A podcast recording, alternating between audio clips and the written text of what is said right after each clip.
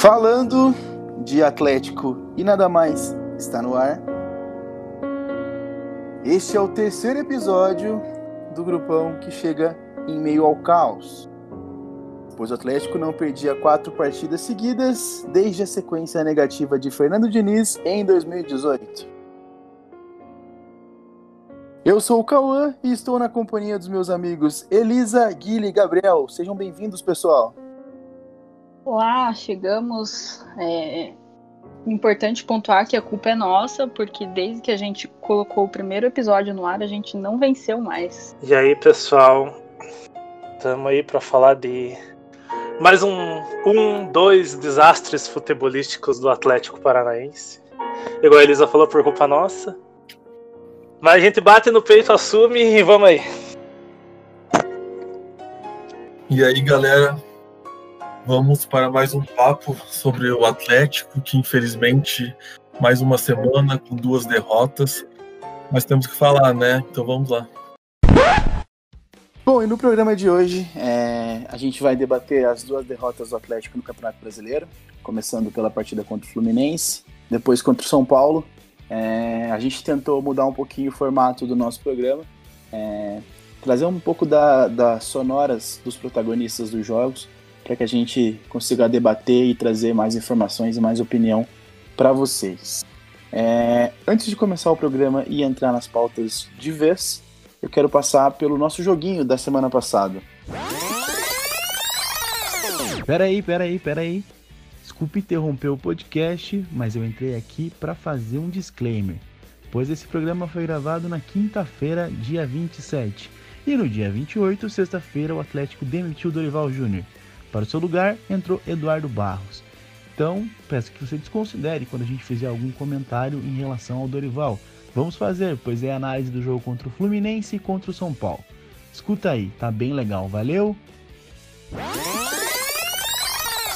O quadro que se chama Que Gol é Esse? O objetivo era que vocês tentassem adivinhar o gol que a gente colocou na narração.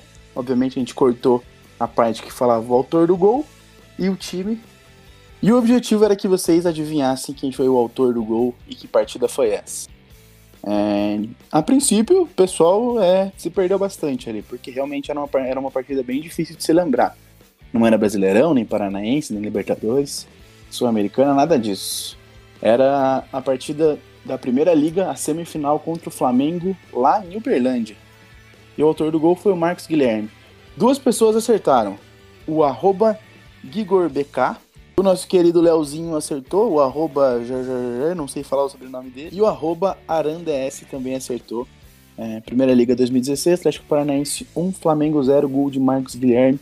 Então eu vou colocar a ação completa para que vocês ouçam agora. Puta o Juan, bola sobra com o Nicão, ainda dentro da área, rolou na entrada da área. Olha o Marcos Guilherme!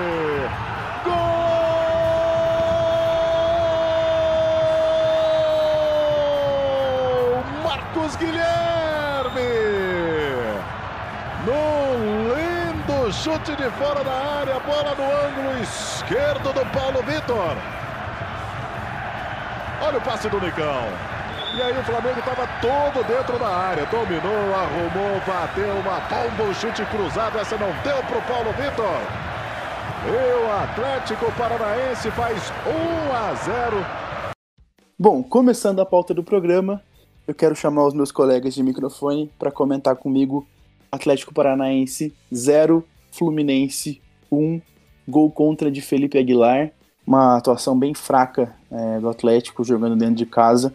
O Fluminense marcou três gols, dois deles legais, só um deles foi assinalado. É, mas realmente um Atlético que a gente fazia tempo que a gente não via um time tão irreconhecível e cheio de problemas Quero chamar vocês para comentar sobre essa partida, Gabriel. Bom, mais um jogo bosta do Atlético, né? Assim como foi contra o Palmeiras, o Atlético contra o Fluminense não jogou absolutamente nada. O Atlético entrou em campo com uma dupla de zaga que não tinha atuado junto ainda, Felipe Aguilar e Pedro Henrique. Felipe Aguilar já tinha feito sua estreia contra o Fortaleza, mas o Pedro Henrique ainda não tinha jogado, foi a estreia dele. Aí na lateral direita jogou o Kelvin, o Jonathan, que pelo que falam tá com Covid não ficou nem do banco. Na lateral esquerda, surpresa, o Márcio Azevedo foi titular e o Abner foi, ficou no banco. Daí no meio, Wellington, Richard, ex-Flu, né? Mas não, não conseguiu fazer muita coisa no jogo. Daí Léo Cittadini, Marquinhos Gabriel mais uma vez titular e não encostou na bola novamente, não fez absolutamente nada e saiu no intervalo porque não fez nada no jogo. Daí Vitinho, que é o foi a válvula de escape do Atlético, foi o que mais tentou no jogo. Ele errou bastante, mas foi o que mais tentou. E o Mingote centralizado. No primeiro tempo, o Atlético não fez praticamente nada. Teve uma chance com o Vitinho, que ele chutou cruzado e o Muriel espalmou para escanteio. O Fluminense teve três gols no primeiro tempo e dois foram anulados. O primeiro do Lucas Claro eu achei que o juiz errou, porque foi um, foi um lance normal. Então era para o Fluminense ter terminado o primeiro tempo vencendo por 2 a 0 o segundo gol que o juiz anulou dos três foi corretamente, porque o jogador do Flu estava impedido. Mas foi isso. O Fluminense teve superioridade sobre o Atlético e conseguiu sair vencendo no primeiro tempo. Na volta do intervalo, Marquinhos Gabriel saiu e entrou o Pedrinho, mas o Atlético continua não jogando nada. Segundo tempo inteiro foi praticamente o Fluminense marcando bem e o Atlético não conseguindo chegar. O, a primeira chance de gol do Atlético foi aos 40 do segundo tempo com o Giovanni, e logo depois teve uma outra, um cruzamento do Abner, que entrou no segundo tempo no lugar do Márcio Azevedo, e o Lúcio cabeceou na trave, mas sem muitas emoções. O Atlético mereceu perder o jogo, e o Atlético não jogou absolutamente nada nessa partida. Após a partida, o zagueiro Pedro Henrique deu uma entrevista. É, foi perguntado se os jogadores estavam sentindo falta do Dorival Júnior. Lembrando que foi a segunda partida que o Dorival não teve no comando. É, a primeira foi contra o Santos na Vila Belmiro, onde seu filho e auxiliar Lucas Silvestre foi o comandante. E naquela partida é, já deu para sentir que o grupo não tinha muito respeito pelo treinador, ou pelo, pelo, pelo auxiliar. E na partida contra o Fluminense, é, tanto o Lucas Silvestre quanto o Eduardo Barros, que era o técnico do Sub-23 do Atlético, e foi técnico no, na reta final do Campeonato Brasileiro, testaram positivo para o Covid-19 e foram afastados. Então, o outro auxiliar do Dorival, Leonardo Porto, foi quem assumiu a, a beira do gramado e a gente teve aquela cena patética onde o Leonardo tenta cumprimentar os jogadores na beira, ao final do jogo e é ignorado por todos. Foi destaque no Globo Esporte. E o zagueiro Pedro Henrique falou sobre é, essa falta que os jogadores sentem do Dorival Júnior. Boa noite. É, é, lógico, né? A gente sente a falta do Dorival, ainda mais na, da importância. É um cara que, que já ganhou muitos títulos no futebol brasileiro. Passa um pouco da experiência dele, poder, que nem o Paulo André falou na, na coletiva aqui, passar uma, uma palavra é, pela experiência que ele tem. Então a gente sente a falta dele, mas é, o Lucas quando estava e hoje o Léo é, vem nos ajudando bastante, mas espero que o professor Dorival é, esteja no próximo jogo conosco para a gente poder sair dessa situação com, com a vitória fora de casa. A gente, eu acho que nesse jogo a gente já foi um pouco melhor do que a gente vinha apresentando. É, tivemos bastante intensidade, como você falou, tivemos bastante posse de bola. É, falta concluir em gol, a gente sabe disso. A gente sabe que há uma comparação com a equipe de 2019 com, com a nossa equipe agora é, que foi uma equipe de muito sucesso, que eu pude estar também. Mas é um começo de uma reconstrução. Peço um pouco de paciência, tanto para a torcida, é, porque a gente já já vai encontrar o caminho da vitória. E... É, é até curioso ele falar né, de, de posse de bola, que a gente teve, se eu não me engano, quase 70% de posse de bola nesse jogo do Fluminense e foi completamente inútil é, passa né, uma falsa sensação de controle da partida que não foi o que aconteceu. Né? A impressão que eu tive é que, apesar do Atlético ter é, 70% de posse de bola, a gente estava sempre onde o Fluminense queria que o Atlético tivesse. Então a gente estava ali tocando a bola, girando e a gente não finalizou com perigo, né? Com exceção da, da cabeçada que foi na trave, se eu não me engano foi o Lúcio.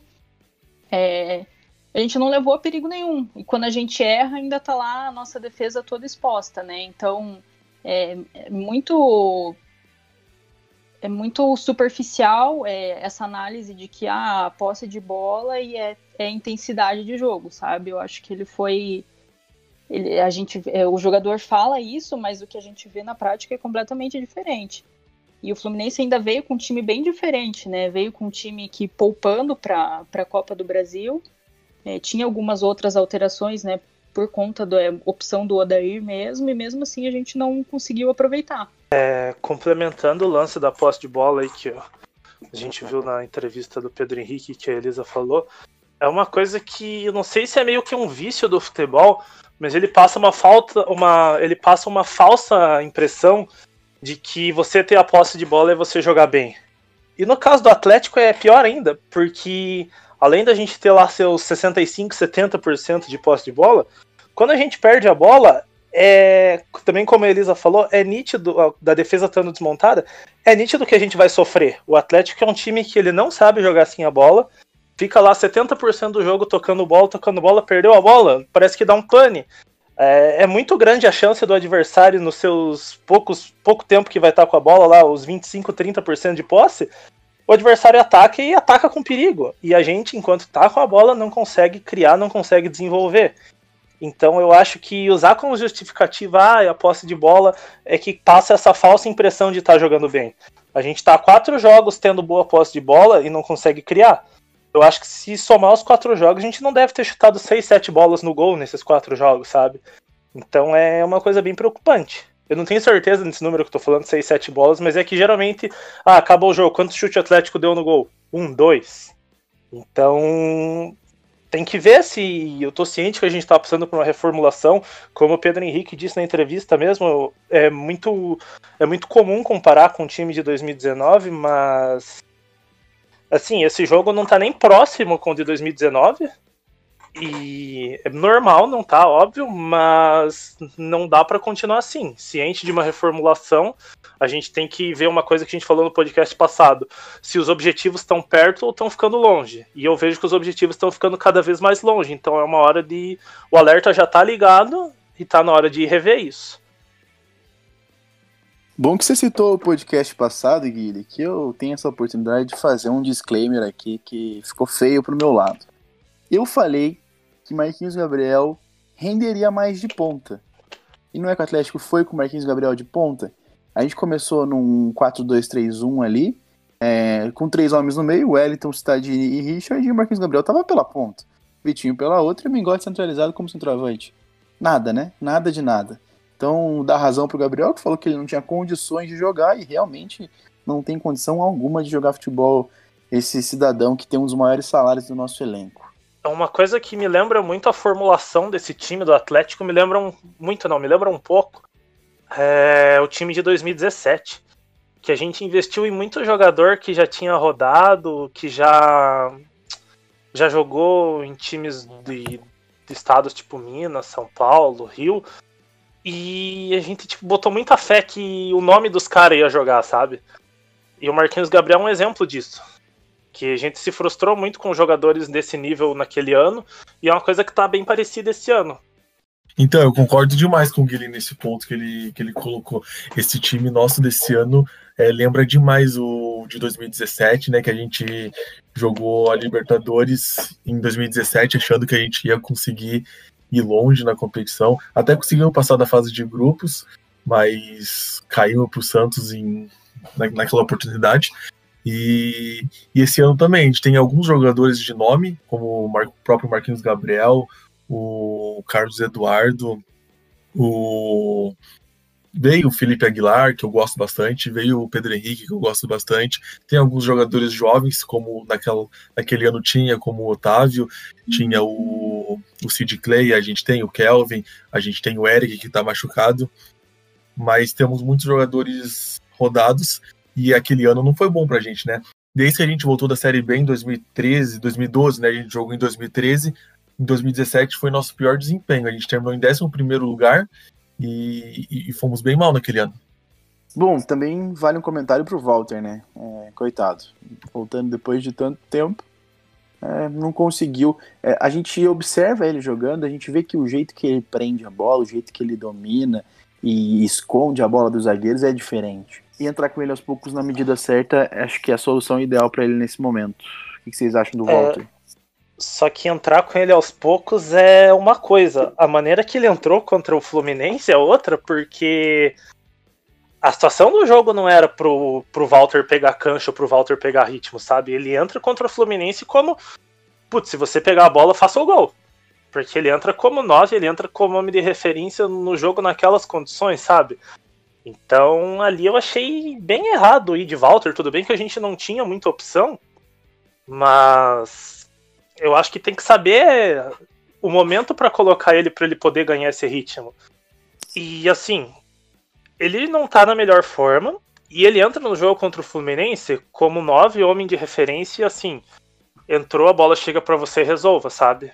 Tipo, você colocar o cara numa situação dessas, é, estando perdendo o jogo, é bem complicado, ainda mais para ele, porque ele já entra pressionado, sabe?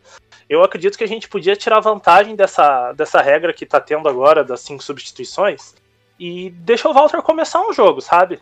Por mais que ele não possa estar na melhor forma dele, mas assim, o jogo começa 0 a 0 pelo menos, então ele entra com uma pressão um pouquinho menor. Se ele não for bem, troca no intervalo ali, troca um pouquinho antes de acabar o primeiro tempo. Tipo, vamos usar esse recurso das cinco substituições para poder deixar ele jogar e testar. Eu acho que contra o Fluminense não foi legal a maneira que ele entrou, é, a maneira que ele foi testado ali para jogar, porque ele já entrou pressionado, sabe? É, os relatos é que ele ainda não aguenta um tempo inteiro e por isso tem entrado na segunda etapa para jogar 20 minutos, mas foi o que você falou, né? Entra na, na pressão. É, para finalizar o jogo do Fluminense, algum comentário, pessoal? Eu queria só complementar sobre o Walter também.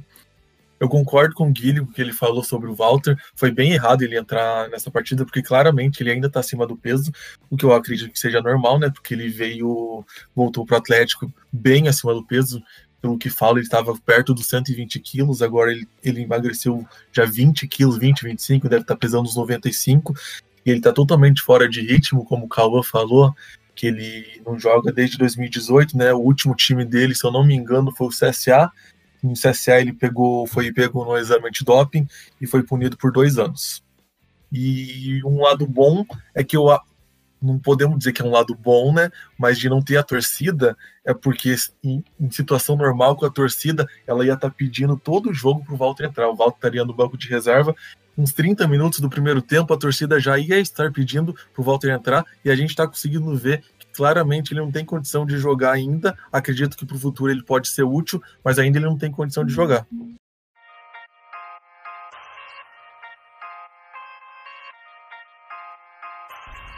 Olá pessoal, peço licença, agradeço a oportunidade aqui de participar desse podcast maravilhoso que é o Falando de Atlético e Nada Mais. O meu nome é Henrique e hoje eu vim trazer para vocês aí uma super promoção, um super sorteio que está rolando no Green Burger CWB. O Green fica localizado aí no Campo Comprido e atende toda a região através do WhatsApp, iFood e 99 Food. Possuímos diversas opções como nosso simples, nosso salad, crispy chicken, cheddar e bacon, costela e também temos as opções vegetarianas. Estamos com um sorteio ativo no Insta para ganhar 100 reais em produtos. Basta curtir o vídeo e comentar duas arrobas por comentário. Os comentários são ilimitados, então comenta à vontade, chama o pessoal à vontade. Tá afim de comer um hamburguinho massa aí na faixa, poxa, 100 reais é coisa pra caramba. Contamos com o apoio de vocês. Nosso Instagram é greenburgercwb, repetindo, greenburgercwb. Comentam, curtam as nossas páginas, é, vamos interagir, contamos muito com o apoio de vocês e boa sorte, pessoal. Mais uma vez, muito obrigado pelo espaço e boa sorte. Boa, boa, Ricão. Participa aí, galera. Arroba GreenburgerCWB. Vamos para quarta-feira, onde às sete da noite o Atlético foi ao Morumbi para visitar o São Paulo de Fernando Diniz e fazer o tira-teima, talvez. É, a torcida do Atlético que odeia tanto Fernando Diniz. É, foi enfrentar a equipe de São Paulo e também foi derrotado por 1 a 0 é, gol de Luciano, assistência de Mingote, é, sacanagem com o menino. Mas foi isso. 1 a 0 e nada mais. Elisa, o que você achou desse jogo? Horroroso.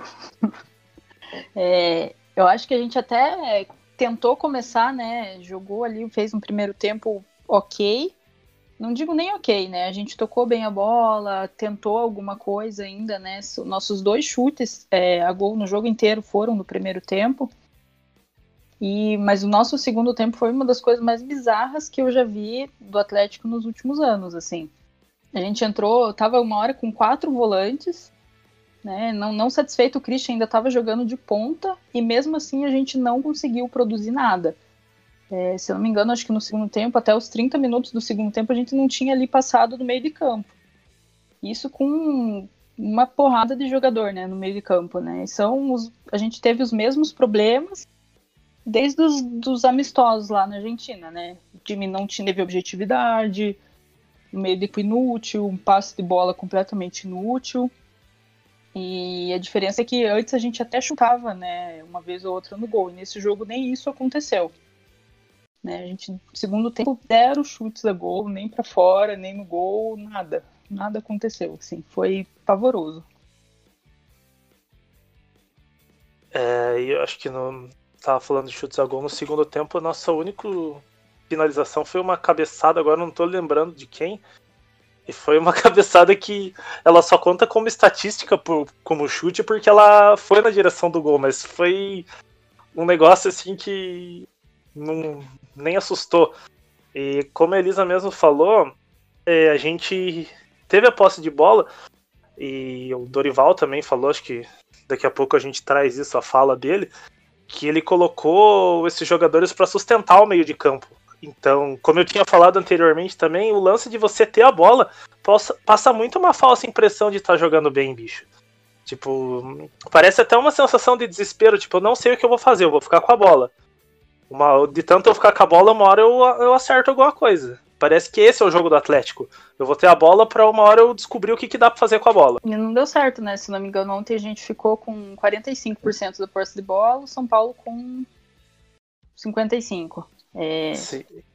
E, e, mesmo assim, nem assim a gente conseguiu jogar, sabe? A gente não, não tem uma variação ali, a gente não sabe jogar assim a bola. É, é, eu não sei o, que, o que, que aconteceu, porque até assim, é, se a gente for ver a escalação inicial, é, basicamente ele entrou com o time que a gente estava pedindo. O time que todo mundo estava pedindo foi o que ele colocou em campo. Entrou com o Abner, o Kelvin, que to, todo mundo insistindo que tem que ser os nossos dois laterais. É, na zaga, Pedro Henrique e o Alter, que também todo mundo defende. Meio de campo, Richard, o Wellington e o Citadini. E na frente o Pedrinho, o Bissoli, voltando né, de lesão, e o Giovanni. E mesmo assim, com essa escalação que todo mundo dizia ser ideal, a gente não, não jogou, não funcionou. Então, talvez não seja bem é, os jogadores, sabe? O problema está muito além da escalação, das escolhas do Dorival. Sim, é, eu quero fazer um asterisco só numa coisa que eu falei com relação ao posse de bola.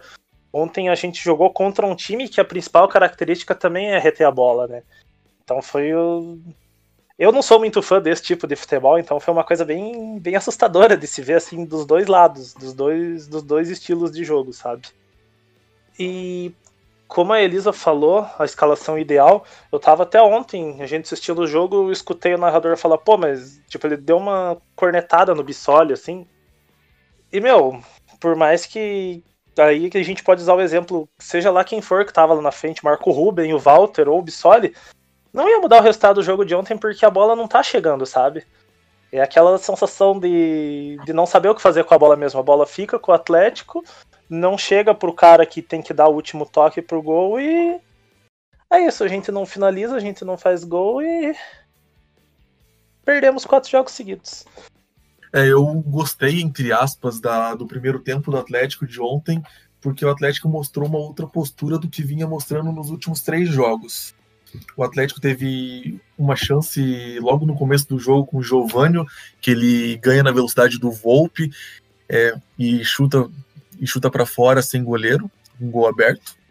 Ele, o Atlético teve uma outra oportunidade com o, um cruzamento do Abner, que o Bissoli ajeita para o Léo Stadini, e o Léo Stadini demora muito para chutar. Se ele chuta se ele chuta com o primeiro domínio que ele dá, ele já bate pro gol, a chance dele fazer o gol seria bem maior. E no fim do primeiro tempo a gente teve uma outra chance com o Léo Stadini, que ele deu um chute forte de fora da área, e o Thiago Volpe fez uma boa defesa. foram nossas únicas três chances de gol no jogo inteiro. Porque no segundo tempo, o Dorival Júnior sacou o Giovanni para colocar o Christian. Eu não entendi muito bem. Eu pensei que ele ia mudar o esquema, jogar no 4-4-2 para colocar o Pedrinho como segundo atacante, como é o que ele gosta do Pedrinho, mas não foi isso que aconteceu. O Pedrinho continuou na ponta esquerda e ele colocou o Christian de ponta direita. E só o São Paulo jogou, o Atlético não conseguiu é, mais chegar na meta do, do Thiago Volpe e não fizemos nada no segundo tempo. No fim do jogo, a gente teve uma cabeçada do Lúcio, mas que o Volpe, goleiro de São Paulo, pegou sem muito esforço, e foi isso. A vitória do São Paulo foi merecida porque eles atacaram bem mais no segundo tempo e o Atlético não atacou nada. O que tem irritado o torcedor atleticano em relação ao Dorival Júnior é essa insistência em escalação errada, em substituição errada. A Elisa comentou que a gente entrou com o time ideal é, que a gente pedia e realmente é, acho que era o melhor time, todo mundo queria ver Pedrinho de titular. É, a volta do Bissoli também era bem esperada, a gente estava numa carência de centroavantes. E, e a, a, parte defensiva estava perfeita, né? A gente queria que o Thiago Leno desse uma sentadinha no banco, desse uma estrada na cabeça, e foi o que aconteceu, por lesão ou por qualquer outro motivo que a gente desconhece, mas o que foi divulgado foi a lesão. E quem entrou foi, foi o Pedro Henrique e o Aguilar. O que aconteceu na substituição foi o que me impressionou, porque a gente tira um, um jogador que é bem agudo, que é o Giovanni, que realmente é, aparentemente cansou, estava é, sem condições de continuar. É, é um jogador que ainda é, parece que está sem o mesmo ritmo dos demais. Não fez a pré-temporada como deveria, ao que parece, né? Chegou depois. E saiu, só que ele entra com o Christian. É, foi bem curioso, porque a gente imagina o Christian um volante ali, que serve para substituir o Wellington, e ele entra pela, pela ponta direita. Isso foi bem estranho. Queimou o menino, né? Que acabou não fazendo nada a bola não chegava no, no Bissoli, e a grande diferença que a gente tem dos anos, né? A gente tem é, em 2019 um elenco bem vitorioso, com o Bruno Guimarães carregando bola até o Stadini, que tem dois pontas rápidos, a bola chega muito, com muita velocidade no Rony, chega com muita velocidade no Unicão, para que a bola chegasse no Marco Ruben, mas chegava no Marco Ruben. Então ele empurrava pro gol porque a bola estava lá. E isso por muito mérito do, do meio campo que funcionava. Obviamente que a gente não vai conseguir repor um Bruno Guimarães na vida nunca, é um jogador espetacular e sensacional, fora de série, mas o que chegou é, é, é muito abaixo. Não compensa é, o, o investimento que foi feito. O Richard, eu vou falar para vocês eu gosto do Richard. É um jogador alto, ele ocupa bem os espaços do meio campo, consegue reter bem a bola e soltar bem a bola. Óbvio que não é um Guimarães, não, não tem toda aquela, é, aquela qualidade para dar um passe, para quebrar as linhas, mas é um jogador que eu gosto. E o Léo Stadini também não, não vem fazendo boas jornadas, é, ele dependia muito é, que esse primeiro volante passasse essa bola com qualidade, é, para que a bola chegasse até ele e ele conseguisse fazer essa infiltração. É um, um meia volante que pisa muito na área, não à toa tá sempre ali para chutar. O Gabriel comentou do lance que a bola é rolada para ele, ele acaba dando com o joelho. Teve um outro bom lance também, é, que foi uma enfiada de bola do Wellington, é, falar para vocês que eu tô com tanta raiva do Wellington e toda essa história é, com, com essa panela e tudo que tá acontecendo que eu até omiti esse lance, mas foi uma bonita enfiada de bola do Wellington pro Giovanni, que domina a tira do goleiro, mas não consegue concluir. O Atlético não finaliza, né? Não finaliza.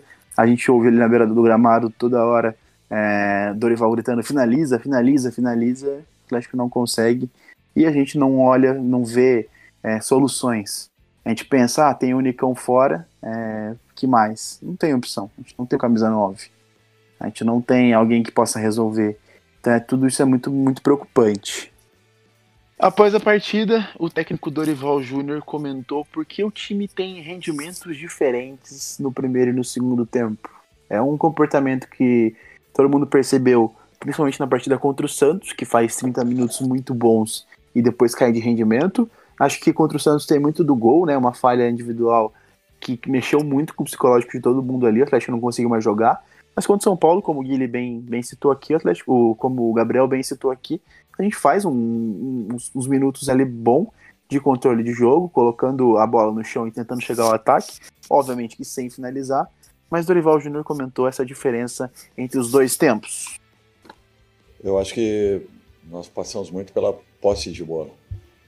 É, a posse de bola que nós tivemos no primeiro tempo, que proporcionava uma movimentação constante, frequente de ataque à última linha de São Paulo, nós não conseguimos tê-la na segunda etapa. É, começamos a fazer algumas ligações diretas, alguma, alguns passos forçados, e isso acabou fazendo com que é, nós perdêssemos a nossa condição de criação. É uma pena isso, é, a partir do momento que nós tínhamos mais jogadores de meio campo né, na equipe, onde nós poderíamos ter um pouco mais de posse, uma aproximação um pouco maior, nós, infelizmente, nesse instante, acabamos perdendo essa, essa possibilidade. É, é deixamos de ter essa aproximação, é, deixamos de ter essa paciência nessa, é, nessa troca e, e, nesse posicionamento e, e, acabamos proporcionando ao adversário estar um pouco mais com a bola e, em razão disso, naturalmente, é, dificultando as nossas ações. Bom, o técnico rubro-negro também comentou sobre as chances perdidas no primeiro tempo, que foram cruciais para a derrota. Teve oportunidades, ah, como a gente já citou aqui, a bola do Giovani, é, outras bolas que passaram, que rondaram a, a, área do goleiro Volpe, mas não concluiu o gol, e o Dorival Júnior falou sobre isso também. Olha, não só as chances perdidas, mas acima de tudo a falta da posse, a falta da bola no, na segunda etapa. Eu acho que nosso time está acostumado a jogar com bola e foi a primeira partida que nós não, não, não tivemos essa condição. Nós favorecemos ao adversário, que naturalmente, tendo um volume maior, acabou, acabou sendo feliz na, na definição. E Dorival Júnior também respondeu se a rotatividade da equipe pode atrapalhar o encaixe, o entrosamento do time como um todo para a sequência da competição. Não, o, o encaixe ele acontece. Nós outro dia em Fortaleza nós jogamos com uma equipe totalmente modificada e fizemos uma grande apresentação. É, o grande problema é que nós tivemos agora quase que 10 jogadores, né? 10 baixas, além de jogadores que são fundamentais é, é, e muito importantes para a condução da equipe. Eu acho que nós temos que aproveitarmos essa semana para uma recomposição geral, voltarmos a, a, a, a termos um pouco mais de segurança nos nossos movimentos e comportamentos para que possamos novamente é, encontrarmos o caminho das vitórias. Dorival falou que a diferença do primeiro para o segundo tempo foi que o Atlético não teve a posse de bola, que o Atlético precisa da posse de bola para saber jogar, que o time é, sabe jogar com posse de bola. Mas nesse jogo específico eu não concordo muito com ele. Porque no primeiro tempo o Atlético jogou bem e com Giovanni e Pedrinho, dois pontas rápidos, é, jogando lá. E o Atlético conseguiu ter uma superioridade sobre o São Paulo. São Paulo não teve praticamente nenhuma chance no primeiro tempo e o Atlético teve três, com dois pontas rápidos. A partir do momento que ele coloca o Christian, o Atlético perde intensidade e não consegue mais jogar. O, time do Diniz, é, que a gente conhece bem, né, que já treinou o Atlético, ele preza muito pela posse de bola. Então, na minha opinião, nesse jogo, o Atlético precisaria ter jogadas de contra-ataque, jogadas rápidas, dois toques e partir em velocidade. E com Christian, que é um jogador que eu gosto muito, mas ele não é ponta, ele não, é, não tem velocidade, ele tem bom passe e boa marcação. Ele não podia entrar de ponta direita e deixar o Giovanni no. tirar o Giovanni. Tudo bem, o Giovanni cansou, mas podia colocar um outro jogador, tinha o Jajá lá. Jajá joga mais de ponta esquerda, mas em qualquer caso podia colocar o Pedrinho de ponta direita. O Pedrinho joga nos dois lados ia já na ponta esquerda e mantinha o, o time rápido com velocidade. No momento que ele coloca o Christian, ele mata a velocidade do time. O Atlético não consegue mais jogar, não tem posse de bola e o São Paulo consegue ser superior e ter as principais chances de jogo e fazer o gol. E teve outras chances de fazer gol. E o Atlético no segundo tempo não teve oportunidade quase nenhuma de fazer, de empatar ou até mesmo virar o jogo. Como a gente jogou contra um time que tem mais posse de bola, o Atlético teve que jogar de outra maneira, igual o Gabi falou aí, o Atlético não soube se portar contra o São Paulo, mas é mais uma vez o lance de como a posse de bola ilude, porque ele falou, ah, o outro time teve mais posse de bola, e eles con conseguiram concluir, finalizar e fazer o gol. O gol do São Paulo surgiu numa bola parada, sabe? É, o São Paulo foi mais perigoso que o Atlético, até porque o Atlético não foi perigoso, mas é que eu acho um pouco a, a posse de bola meio que virou a muleta do Atlético, sabe? Tipo, nesse jogo aí, por exemplo, ah, por que, que o Atlético não ganhou? Porque o Atlético não conseguiu ter a bola no segundo tempo. Então é muito vago. A gente comentou que talvez essa seja uma das melhores escalações que a gente tenha disponível. É, obviamente, com a volta do Nicão, é, seria o que a gente tem de melhor atualmente. E o Stadini falou um pouquinho sobre isso após a partida, é, sobre a repetição é, do time para que o time pegue entrosamento. É, vamos ouvir o Stadini falar sobre isso após o jogo contra o São Paulo. É, eu acho que com a sequência de jogos de quarta e domingo, quarta e domingo é é uma coisa que, que vai acabar acontecendo por, por conta de desgaste, por conta de, de alguma dor. Então, é, o nosso elenco é forte, o nosso grupo é forte. Então, quem, quem entrar, tá todo mundo preparado e quem entrar tem que tem que estar tá preparado para dar conta do recado. O Meia também foi perguntado sobre a ausência do Nicão e se isso tem prejudicado o jogo dele. Não, acredito que não. O Nicão é um grande jogador, é, tá fazendo muita falta, assim como os outros que estão fora. E eu acredito que, tem, que a gente tem que buscar soluções ali dentro com, com o nosso elenco, como eu falei, tá todo mundo treinando, todo mundo focado e preparado para que a gente possa sair dessa situação. Então, eu acho que é isso. Bom, pessoal, essa foi a coletiva de Dorival Júnior e Léo Stadini após a derrota para o São Paulo, é, por essa que foi a 11 rodada do Brasileirão. Lembrando que essa partida foi adiantada, porque tanto São Paulo quanto Atlético tem jogo pela Libertadores, na data que seria essa partida. E como os dois times estariam livres esse meio de semana, é, a partida foi adiantada e o Atlético saiu derrotado. É, eu levantei no nosso Twitter o arroba Atlético underline YNM Atlético nada mais no Twitter. É, qual seria o principal responsável pela sequência negativa do Atlético no Brasileirão e por quê? É, a gente colocou opções, né, foi uma enquete Tivemos 119 votos e o mais votado foi Dorival Júnior e comissão. Eu vou ler aqui as opções que a gente colocou para que vocês votem. É, diretoria e planejamento, Dorival Júnior e comissão, racha no elenco, outro. Então a gente colocou essas quatro opções para que vocês votassem. A mais votada, com 40,3, foi Dorival Júnior e comissão, mas diretoria e planejamento ficou bem, bem próximo ali, com 38,7. E eu quero que vocês falem a opinião de vocês. Quem é o principal responsável pela sequência negativa do Atlético no Brasileirão e por quê? É, eu vejo que a gente não tem uma união de elenco técnico e resto de comissão técnica. É, porque o jogo, o jogo do Atlético não é uma coisa sólida. A gente insiste, e eu já falei, acho que sei lá, 5, 6, 7 vezes no podcast de hoje que o nosso jogo é ter a bola. Ter a bola não significa que é jogar bem.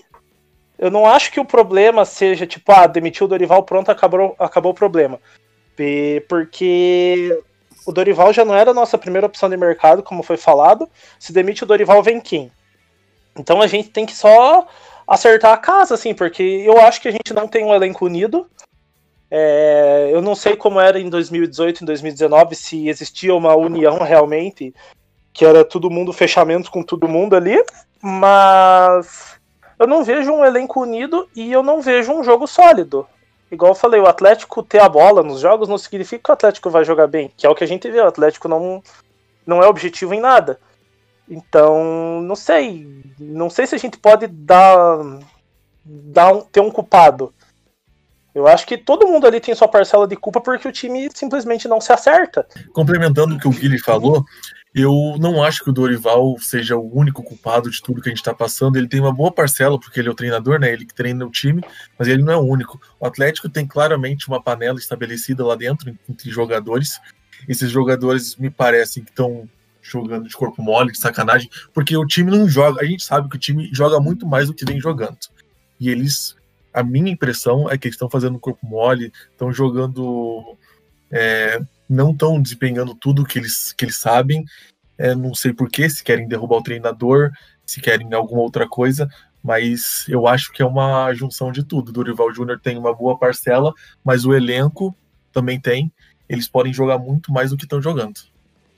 A gente tem falado é, bastante, a gente tem acompanhado no Twitter e todo mundo tá falando que realmente, e vocês comentaram aqui também, que realmente o time parece que tá querendo derrubar o treinador.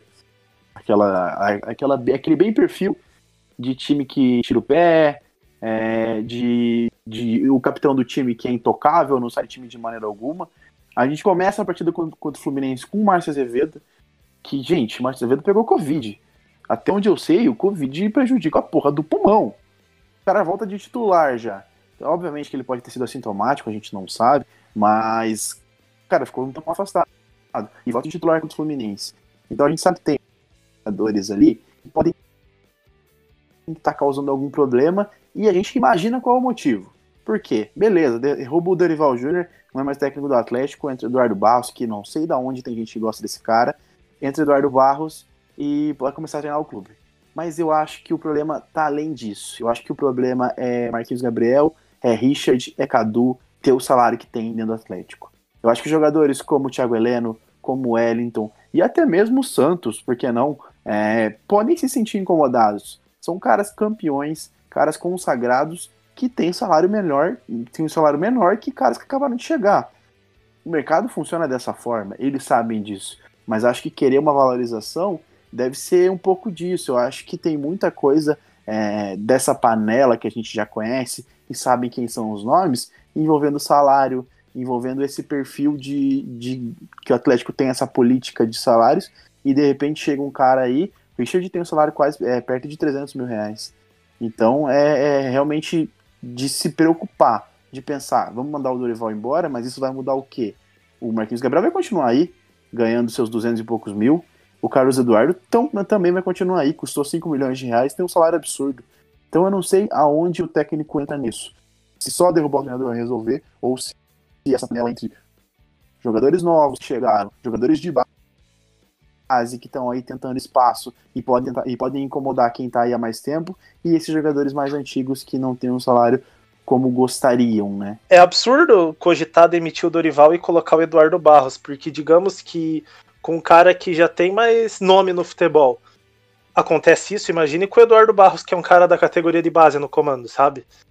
Tipo, é. Se você for pela teoria, a chance de piorar é muito maior do que melhorar. Na categoria de base, não, né? Ele é. Dizem que é a cabeça pensante por trás do jogo CAP, né? Só que mesmo assim, ele teve. Ele foi muito mal no, no Aspirantes. Ele foi extremamente criticado, né? O pessoal acho que tem memória curta. E se o Dorival for realmente demitido como coisa que se perder para o Bragantino, eu acho que ele vai ser, porque ele não vai aguentar cinco derrotas seguidas e colocar o Eduardo Barros, pelo que falam, é a opção dos jogadores. É, isso é meio ridículo, né? Mas os jogadores querem que, caso o Dorival seja demitido, não busquem ninguém de fora e sim coloquem o Eduardo Barros. Se o time começar a jogar bola, isso significa que o time estava de sacanagem, porque vai ser os mesmos jogadores, só com outro técnico. Bom, outro cara que tem sido bem questionado é o Paulo André, né? É... Desde Desde o final do ano passado, a gente já sabia que Marco Rubem ia embora, não ia renovar. A gente já tinha ciência de jogadores que sairiam.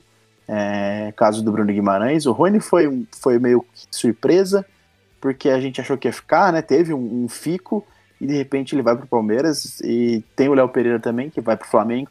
Ou seja, a gente perde peças importantes. Marcelo também foi embora, mas também já tinha avisado que ia embora, fez uma despedida bem legal.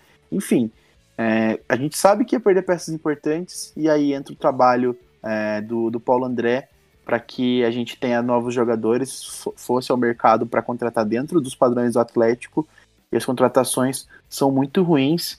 E ele fala um pouco sobre as contratações na coletiva pós-jogo contra o São Paulo. Olha, eu, nós reforçamos, nós conseguimos, né, dentro do, do possível e dentro das características do clube, é, fazer alguns investimentos, sobretudo na, na linha defensiva, quando, com, a chegada do Pedro Henrique, do Aguilar, do, do próprio Abner que veio é, ainda no ano passado. Né, trouxemos por empréstimo o Richard, ou seja, nós temos tido dificuldade de encontrar jogadores, não só nós, todos os clubes do Brasil têm tido muita dificuldade de encontrar jogadores da linha de frente que possam ser decisivos, que possam ser determinantes é, extremos com desequilíbrio, que façam é, a diferença, que tenham gol, que possam pisar a área, que possam decidir jogos. Tanto é que é, todo o mercado, todo mundo vem no Atlético Paranaense buscar jogador. Né? Então a, a, nossa a nossa tentativa continua. Né? Nós temos é, essa essa janela brasileira aí pelo menos até o início de outubro e a gente vai ficar de olho tentando encontrar soluções desde que realmente sejam soluções que possam nos ajudar e colocar em outro patamar. Bom, eu gostei bastante das contratações do setor defensivo, eu gosto bastante do Felipe Aguilar. ele foi queimado no Santos, né? Mas por, um, por uma falha que ele teve no clássico contra o São Paulo. Mas eu gosto bastante dele desde a época de Atlético Nacional. Ele já teve algumas convocações pela seleção colombiana. Eu gosto bastante do Pedro Henrique também. A gente conhece ele, jogou aqui ano passado, não precisa muito comentar sobre ele. O Abner, que o Paulo André falou, eu sou super fã do Abner, acho que ele tem um futuro extremamente promissor. Não acredito que vai ser melhor que o Renan Lodge, mas vai brigar pau a pau para ser um dos, um dos principais laterais esquerdos da nossa história. É, temos contratamos o Edu também, que eu, para ser sincero, eu conheço pouco dele, mas foi uma boa oportunidade de mercado. Eu acho que para o futuro ele pode ser útil. A torcida do Cruzeiro elogia muito o Edu, inclusive alguns cruzeirenses falam que ele é melhor do que o Kaká, que é titular hoje do Cruzeiro e que a gente tentou, mas acabou não trazendo. Daí para o meio-campo tem o Richard, que eu gosto, é... mas ele veio por empréstimo, né? Eu acho o Richard, pelo que eu vi dele no Fluminense, ele pode agregar bastante ao time. No Corinthians ele já não foi tão bem. Marquinhos Gabriel e Carlos Eduardo eu não gosto nem um pouco.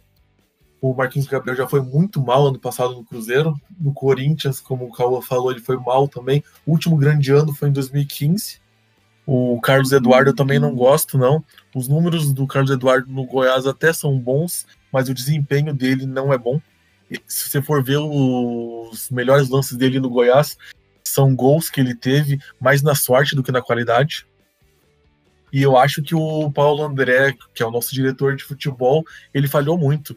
Ele não trouxe até agora nenhum lateral direito, não trouxe nenhum é, centroavante de, de ofício. E a gente sabia que a gente precisaria do lateral direito quando o Madison ano passado sabia que não ia ficar, só ia ter Kelvin e Jonathan, e o Jonathan a gente sabe que, que é joelho de vidro, ele não aguenta jogar muito, e para centroavante a gente não tinha a gente não tem absolutamente ninguém. Desde que o Marco Rubens saiu, que a gente sabia que ele, que ele ia sair lá por outubro, a gente já está em agosto, já vai completar um ano que a gente sabe que o Marco Rubens não ia ficar, e o Paulo André até agora não trouxe nenhum 9, acho que nem vai trazer. Paulo André também comenta que vem sendo determinante para a queda de rendimento da equipe no Brasileirão. Como eu disse, a gente vem reconstruindo a equipe. Nós perdemos muitos jogadores, não só no final do ano, mas também é, no início do, do, primeiro trimestre, né? jogadores é, chaves, jogadores importantes, e que nós sabemos que não, não há no mercado jogadores à altura para trazermos. Né? É, com, não só com a qualidade, mas também com a importância e com os feitos que, que esses atletas fizeram aqui quando saíram.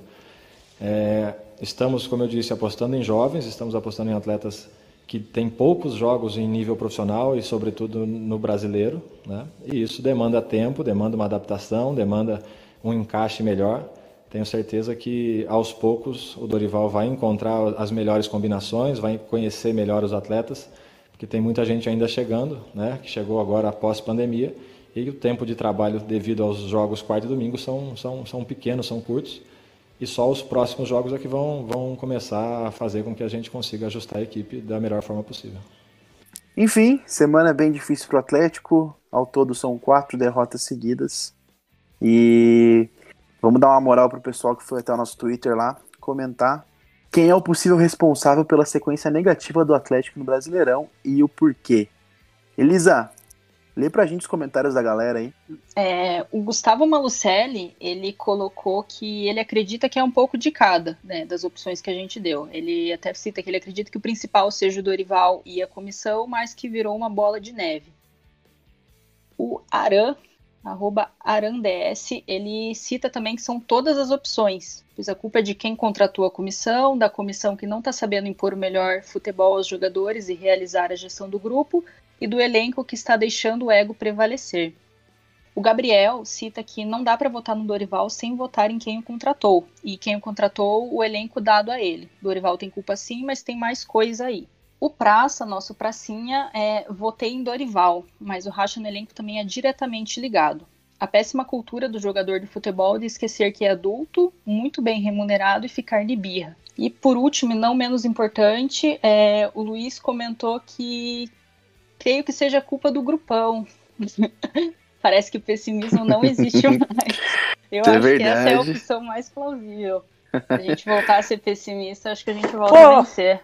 Todo É mundo verdade, apostando em antes, aí. antes do jogo contra o Santos, lá os caras falando, ai, título brasileiro. Porra, bicho, parece que não sabe que nós ganhamos dois títulos falando que a gente ia perder todos os jogos. É, falando sério agora, né? é, todo mundo ali meio que colocou todas as opções, é, mas que a culpa principal é do de quem contratou, que é o, o Paulo André, de fato. É, e eu concordo com isso, né? Eu tenho a impressão que a gente pode colocar qualquer time para jogar que não muda. É, desde o começo da temporada, até aqui desde o primeiro episódio né, do, do podcast que a gente publicou, a gente fica discutindo se tem que entrar jogador X, jogador Y, jogador Z. E a verdade é que todo mundo até é, que entrou até agora, né, começando o jogo como titular ou entrou no meio de campo, é, não mudou quase nada no jogo, né? A postura não mudou. É, a gente não vê a resposta, a gente não vê cobrança, não vê vontade, não vê, não vê motivação dentro de campo, né? E se continuar assim, não vai mudar. É, e alguma coisa tem que ser feita quanto a isso. E eu acho assim que não passa só pelo Dorival. A gente está cobrando muito ele, tá? Tem que cair, não tem que cair mas a responsabilidade não é só dele. É, a gente sabe também que tem jogadores que têm bastante influência né, sobre os outros jogadores dentro do, do vestiário, mas é para mim, principalmente, isso tem que passar pelo Paulo André. Paulo André tem que dar mais a cara para bater, tem que cobrar, é, tem que vir dar mais explicações para a torcida, porque a gente escutou a entrevista dele ali, ele falou qualquer coisinha ali que era o que todo mundo queria ouvir, mas não, não é assim que tem que ser, sabe? É, eu acho que todo o planejamento passa por ele e tudo que está acontecendo agora é responsabilidade dele. Foi ele que planejou o elenco, ele que planejou a, a, a contratação da toda a comissão técnica do Dorival. Então é ele que tem que ir lá conversar com os jogadores para entender o que aconteceu. Ah, não estão assimilando a proposta do Dorival? Tem algum problema com a comissão? O que está acontecendo? Se é esse problema de, de, de salário, né, que o Cauã comentou, não é?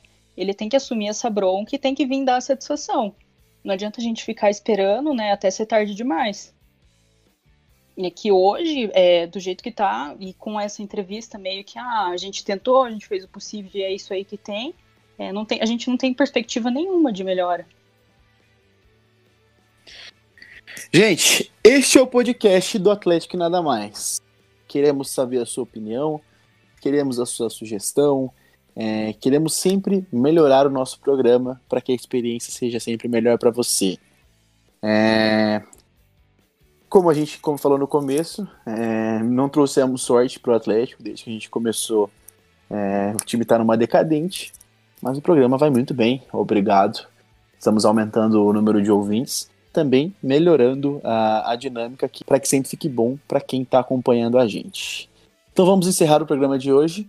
Mas antes, a gincaninha que a galera gostou aí, participou, teve bastante dificuldade para acertar que foi o gol do Marcos Guilherme é, na semifinal da, da, da, Superliga, não, né? Da Primeira Liga é, contra o Flamengo lá em Uberlândia. Então, o gol de hoje acredito que vai ser mais fácil. Quero ver quem que vai acertar. E lembrando, a gente vai fazer um post só pro gol. Então vai lá no nosso Twitter e comenta de quem foi o gol. É o quadro Que Gol é Esse? Tá valendo a partir de agora. Arrumou, foi o contra-ataque do Atlético. Ele toca no Cirino, cruzamento pro...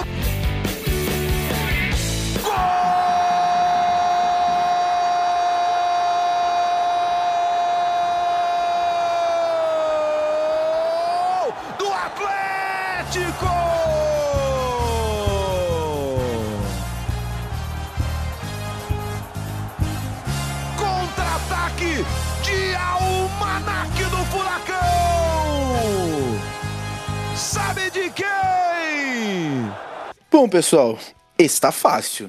Está bem fácil. Eu quero ver todo mundo lá no nosso Twitter comentando quem foi o autor desse gol e que jogo é esse. Então participem do quadro Que Gol é Esse para dar engajamento pra gente, para aumentar o número de seguidores no Twitter. Siga o Atlético Nada Mais no Twitter e vamos embora. Já estouramos nosso tempo. Tchau, Elisa. Tchau, Guile. Tchau, Gabriel. Tchau, até a próxima. Tchau, gente. É, e como a gente falou anteriormente, a culpa é do grupo, que a gente não tá ganhando, então eu vou deixar claro aqui, tomara que a gente perca pro Bragantino no próximo jogo. O ideal é a gente perder pro Bragantino. E voltamos para falar aí depois. Tchau, pessoal. Até semana que vem. Tomara que seja com duas vitórias contra Bragantino e Vasco, mas pelo andar da coragem tá difícil. Um abraço. Muito obrigado por ouvir o nosso podcast e tchau.